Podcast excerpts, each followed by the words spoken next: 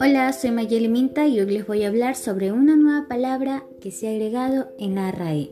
Comencemos. ¿Qué es la RAE? Es la Real Academia Española fundada en 1713. Es una institución con personalidad jurídica propia que tiene como misión principal velar por los que experimente la lengua española en su constante adaptación. Una de las palabras que más me llamó la atención es el arboricidio. ¿Qué significa? Es la tala injustificada de árboles, en sí es un arcaísmo aludiendo a la tala.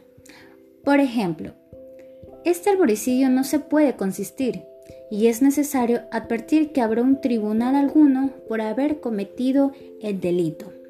Bueno, espero que les haya gustado mi explicación y sin nada más que decir, hasta la próxima.